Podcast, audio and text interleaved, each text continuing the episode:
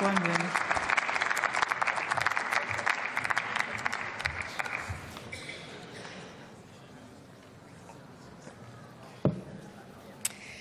Liebe Frau Präsidentin, liebe Kolleginnen und Kollegen, liebe Bürgerinnen und Bürger!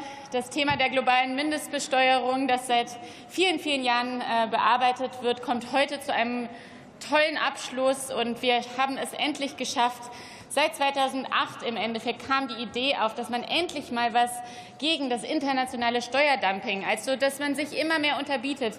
Pasamavi hat es gerade gesagt, bis zu 0 Prozent Steuern sogar nur zu erheben, dass man da mal einen Riegel drunter schiebt. Und das machen wir heute. Und ja, es hätte mehr sein können. Hattest du auch gesagt, Pava, 21, aber 15 Prozent, das ist einfach sehr, sehr gut. Und ich finde das wunderbar, dass wir es schaffen, das heute abzuschließen.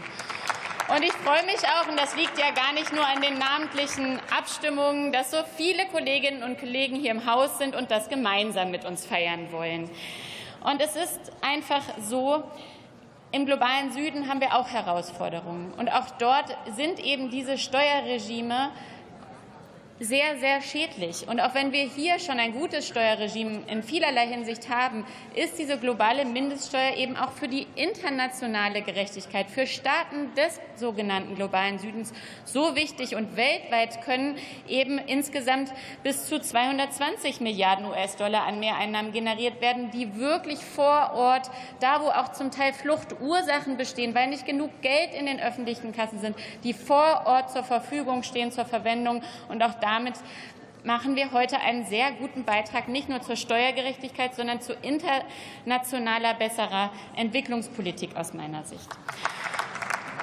Jetzt hätte man sagen können, man muss noch viel mehr machen. Man hätte aber auch sagen können, oh Gott, das ist total schlimm. Und ich möchte an alle sagen, die jetzt hier äh, dem Nationalismus frönen oder die behaupten, dass eine neue Steuer unfassbar schlimm wäre. Wir werden ja viel lobbyiert von UnternehmensvertreterInnen. Aber an der Stelle, und da geht mein Dank auch wirklich an die großen Unternehmen, die betrifft es ja in Deutschland, habe ich keine Beschwerden gehört, dass das kommt, weil dort stehen alle dazu, dass das eine gute Idee ist. Und das muss uns doch zeigen, dass wir hier ein gutes Gesetz machen. Und ja, bei den Begleitmaßnahmen da hätten wir uns gerade, weil die Kommunen gerade so kämpfen und die Begleitmaßnahmen die kommunalen Haushalte insbesondere belasten, auch vorstellen können, diese nicht mitzumachen. Aber in der Abwägung am Ende ist das auch etwas, was zu Bürokratieabbau führt, dass wir bei der sogenannten Hinzurechnungsbesteuerung zum Beispiel jetzt auch auf 15 Prozent landen. Und deswegen können wir das am Ende verschmerzen. Und es ist gut eben dann auch für Unternehmen. Aber für die Kommunen, die müssen wir weiter bei den Gesetzesberatungen im Blick behalten, und zwar mit sehr großem Fokus. Und deswegen unter anderem kann man auch Ihrem Entschließungsantrag nicht zustimmen, liebe Union, die noch mal 120 Millionen mehr belasten wollen, die gar nicht notwendig sind bei der Gewerbesteuerpflicht. Und äh, deswegen ist dieser Entschließungsantrag auch abzulehnen. Und jetzt freue ich mich, dass wir nach so vielen Jahren Nein, der internationalen Beratungen ein Gesetz abschließen können, was 138 Staaten sich geeint haben. Lässt keine Freude mehr zu.